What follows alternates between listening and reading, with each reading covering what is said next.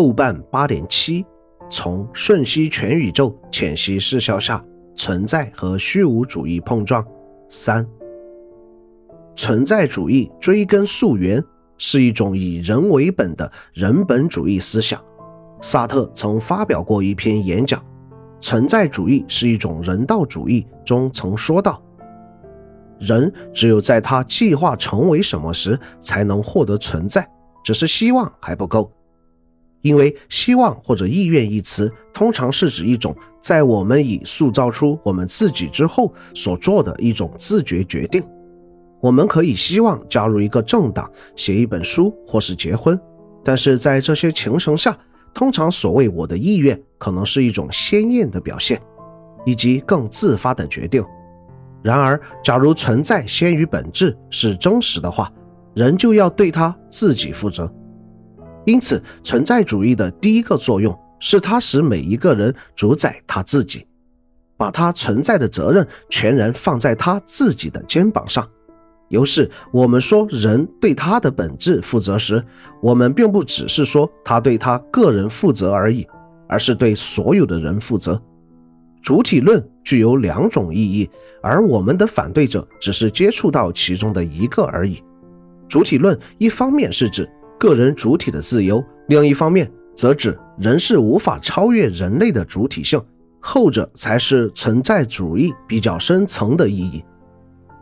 当我们说一个人选择他自己的时候，我们的意思是指每一个人必须选择他自己，但是由此我们也意指，选择他自己的时候，他也为所有的人做选择。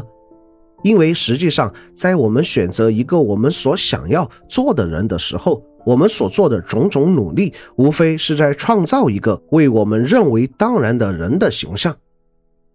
我们在两者之中做选择时，同时也就是在肯定我们所选择的对象的价值，因为我们不能永远选择没有价值的。我们所选择的常常是较为有价值的。同时，没有对我们更有价值的，除非对大家都更有价值。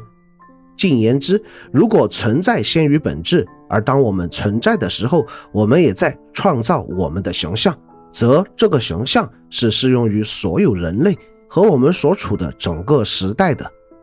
我们的责任因此较我们想象的更为重大，因为它关涉到人类全体。比如，假使我是一个工人。我可选择一个基督徒的工会，而不加入一个某派的工会。假如由于这个会员的资格，我要表示为人处事最好是忍让为先。人的国度并不在这世界上，那么我并不是独自一个人归附于这个观点。萨特的名言“存在先于本质”很好地表现了他的观点：存在是偶然的、荒诞的。对于人来说，人首先存在着。然后通过自己的选择去决定自己的本质，所以人有绝对的自由。人的存在同人的选择以及为自己的选择负责是分不开的。存在主义哲学提出了三个基本原则：其一是存在先于本质，人的存在在先，本质在后。首先是人的存在露面出场，后来才说明自身。所谓存在，首先是自我存在。是自我感觉到存在，我不存在，则一切都不存在。所谓存在先于本质，即是自我先于本质，也就是说，人的自我决定自己的本质。其二是世界是荒谬的，人生是痛苦的。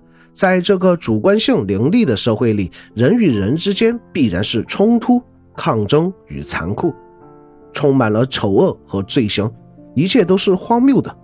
而人只是这个荒谬冷酷处境中的一个痛苦的人，世界给人的只能是无尽的苦闷、失望、悲观、消极。人生是痛苦的，穷人是如此，富人也如此。其三是自由选择，这是存在主义的精义。存在主义的核心是自由，即人在选择自己的行动时是绝对自由的。人在这个世界上，每个人都有各自的自由，面对各种环境，采取各种行动，如何采取行动，都可以做出自由选择。如果存在确实先于本质，人就永远不能参照一个已知的或特定的人性来解释自己的行动。换言之，决定论是没有的，人是自由的，人即自由。好了，现在我们初步了解了存在主义，我们来浅析一下他所表现的人生观。依照原则二，世界是荒谬无意义的，无论你贫穷还是富有。高贵还是低贱，到头来人生还是被淹没在荒诞里。但是按照原则一，存在先于本质，人的本质应该存在，只不过我们不是被动的接受者、追求者，而是主动的定义者、构建者。按照原则三，人有绝对的自由来构建自己世界和人不存在预设。自我即是由无数个行为动作所叠加出来的一种时空产物。在无限的自由下，意义自然是从零开始，然后再由我定义。因此，我们能得到这个回答：存在主义以人为中心，尊重人的个性和自由。人是在无意义的宇宙中生活，人的存在本身也没有意义，但人可以在原有存在的基础上自我塑造、自我成就，活得精彩，从而拥有意义。说到荒诞主义，我们就不得不提加缪这个作家，阿贝尔·加缪，法国作家、哲学家，荒诞哲学的代表人物，主要作品有《局外人》《鼠疫》等。值得一提的是，终其一生，外界一直认为加缪是存在主义文学家，而加缪本人却多次否认过这点。在《鼠疫》的故事中，小镇居民团结起来，共同抗议，最后终于战胜了天灾。